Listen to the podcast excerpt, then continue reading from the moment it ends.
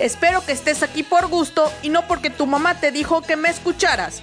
Yo soy Mens y en este podcast hablaremos de... Pues de lo que se me ocurra, porque es mío. ¡Comenzamos!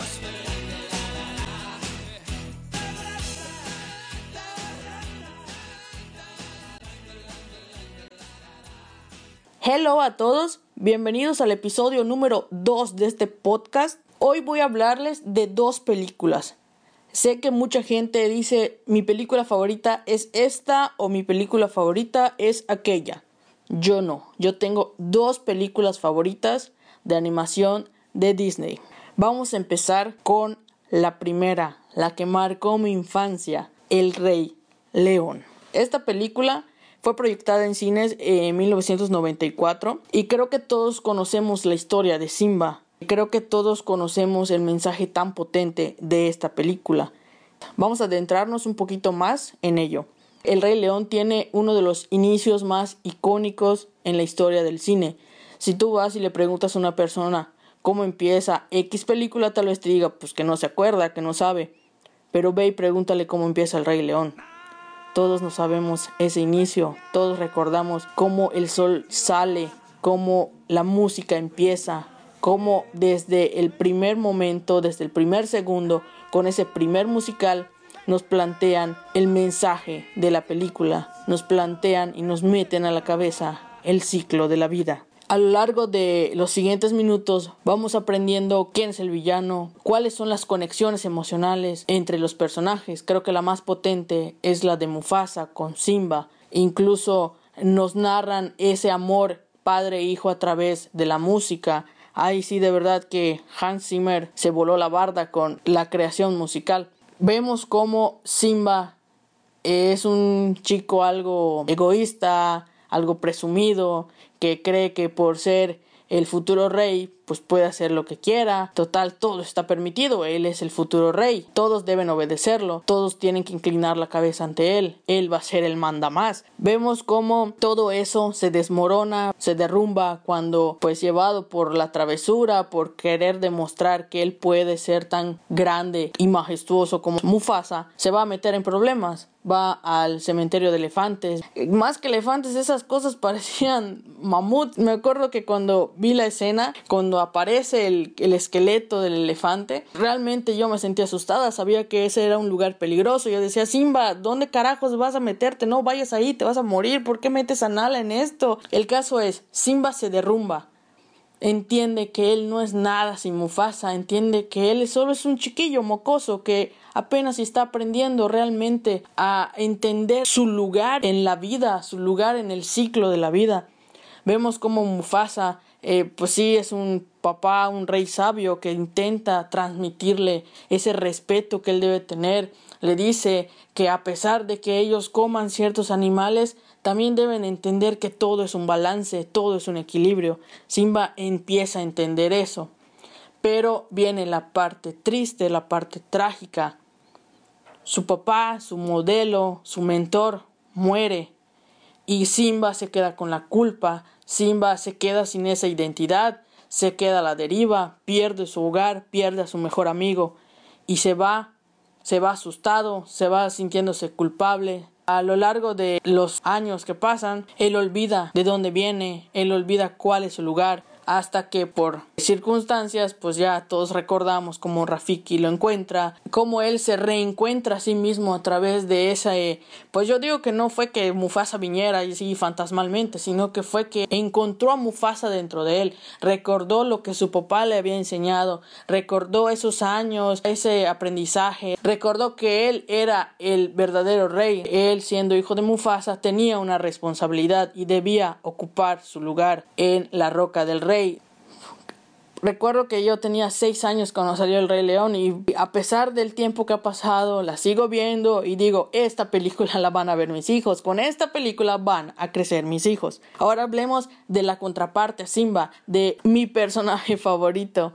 de Scar. Ese era un hijo de su perra leona madre, era un hermano envidioso, era resentido, él quería manipular a todos para lograr su objetivo, que era deshacerse de Mufasa, deshacerse de Simba y ser el proclamado rey. Quería él subir al trono, quería demostrar que a pesar de que no, no tenía la fuerza que tenía Mufasa, lo podemos ver fácilmente por el físico de cada uno, quería demostrar que podía ser tan grande o más grande que Mufasa. Pero también vemos cómo a lo largo de la película todo su ego, todo eso, termina destruyéndolo, aplastándolo. Eh, no, él no puede ver que realmente es un inútil gobernando, o sea, llevó el reino a la catástrofe, los animales se fueron del reino porque no tenían que comer, ellos con trabajo sobreviven. Mi parte favorita de toda la película es cuando Scar llega con las llenas, les propone aliarse y empiezan a cantar listos ya. Cuando Scar pierde el juicio y se cree él todopoderoso, cree que eh, en su fantasía, en su locura, vemos cómo todo el ambiente se va distorsionando, cómo las rocas se van elevando, cómo su ego lo va elevando y cómo eh, pues la representación ¿no? de las llenas ahí rindiéndole pleitesía, de cómo nos hizo recordar a los nazis, a Hitler, a todas los, los, las dictaduras, al fascismo. Entonces, a pesar de ser una obra infantil, yo creo que cuando los adultos vieron por primera vez esa película, captaron algo que tal vez los niños no lo entendimos en ese momento. Los niños nos pareció maravilloso y sí, ahí estaba el mensaje, estaba el subtexto, pero tal vez no lo pudimos captar a un nivel más profundo. Ahora con el paso de los años y cuando pues ya eh, fui creciendo y fui viendo pues, otra vez la película, una y otra vez, pues entonces fui captando todo ese mensaje. Y realmente creo que es una obra maestra, creo que sí Disney se voló la barda con el guion, con la narrativa, con los personajes, o sea, yo amo a Scar, amo cuando le susurra al oído a Mufasa que viva el rey y lo suelta y lo traiciona y sabe que va a morir y, y no le importa porque Mufasa le estorba. Hablemos ahora de live action del Rey León del 2019.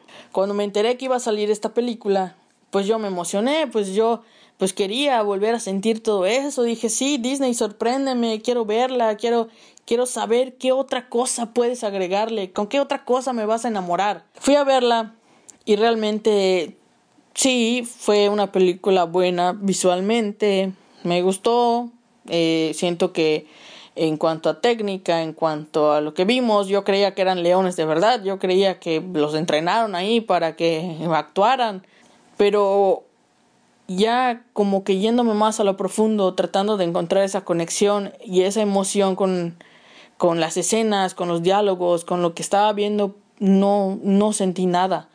Creo que se esforzaron tanto en hacerla perfecta visualmente que olvidaron que lo que hacía perfecto al Rey León era el corazón que le habían puesto. El Rey León tiene alma, la original, y a esta olvidaron ponerle todo. Fue como que le pusieron todo bonito, la adornaron, pero olvidaron ponerle un corazón. Y entonces, pues no sentí nada, ni siquiera decepcionada, ni siquiera nada. Salí del cine y dije, ah, una película más. Eh, estuvieron buenas las palomitas. Ahora, ¿por qué hablo tanto de las originales y del live action? Porque viene otra película, viene un live action de mi otra película favorita, Mulan. Yo amo Mulan. Esta película salió en 1998 y creo que el mensaje que trae me impactó muchísimo y me sigue impactando. Era una chica que estaba destinada a ser la novia, la esposa, la madre de alguien y ella decide romper con eso, decide hacer su propio camino, hacer su propio destino.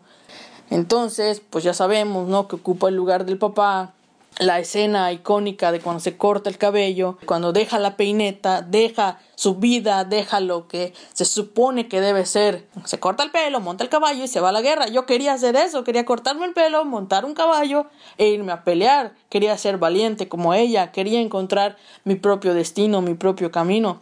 Creo que cuando escuché mi reflejo, quería yo realmente ser como Mulan, quería hacer eso, quería verme al espejo y decir, esta soy yo, quería salir de mi cuarto y decirle a mi familia, a la sociedad, esta soy yo. Fue un mensaje muy potente para mí adolescente de ser quien eres. Creo que por eso Mulan significa tanto para mí y tengo algo de miedo, algo de expectativa, no sé qué vaya a pasar. Yo amo a Mushu, amo, amo a Kriki, amo al caballo, me encanta cuando le dice échate Clarabella y el caballo lo pisotea, entonces ahorita me dicen que no va a estar Mushu, que tal vez no va a estar Kriki, pues el caballo creo que sí, pero no va a pisotear a nadie. Va a haber un fénix, va a haber una bruja, el villano cambió, eh, no va a estar Li Shang. Ahorita eh, me imagino que Disney decidió apegarse un poquito más a la leyenda de Juan Mulan y pues cambiar todo eso. No digo que esté mal, yo solo quiero que me enamore, yo solo quiero que Mulan me haga sentir mariposas en el estómago. No quiero tener que elegir entre la original y entre el live action. Quiero que las dos complementen ese mensaje que me dieron desde 1998. Quiero que ahorita, 20 años después, vengan y refuercen eso, refuercen la valentía, refuercen el honor, refuercen hacer tu propio camino. Ahora hablemos de las canciones. Mucha gente sé que eh, tiene sus playlists especiales para gimnasio, especiales para ir en carretera. Mi playlist para gimnasio y para carretera es Mulan. Sé que tal vez suena algo raro, algo infantil, pero yo amo las canciones de Mulan. Cuando escucho esto...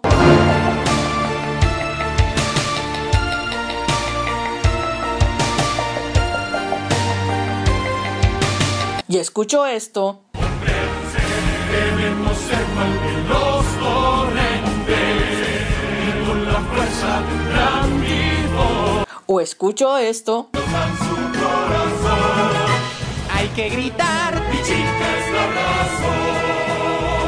Yo digo, claro que sí, mens, puedes hacer una serie más de abdominales, puedes hacer más levantamientos, tú puedes hacerlo. Y me imagino Mulan cuando entra al salón donde está la armadura de su papá y ven como que entra corriendo en cámara lenta y abre y se agarra la espada y se corta el pelo. Yo solo puedo pensar, duele, estoy sudando, pero puedo hacer uno más, puedo hacer una repetición más.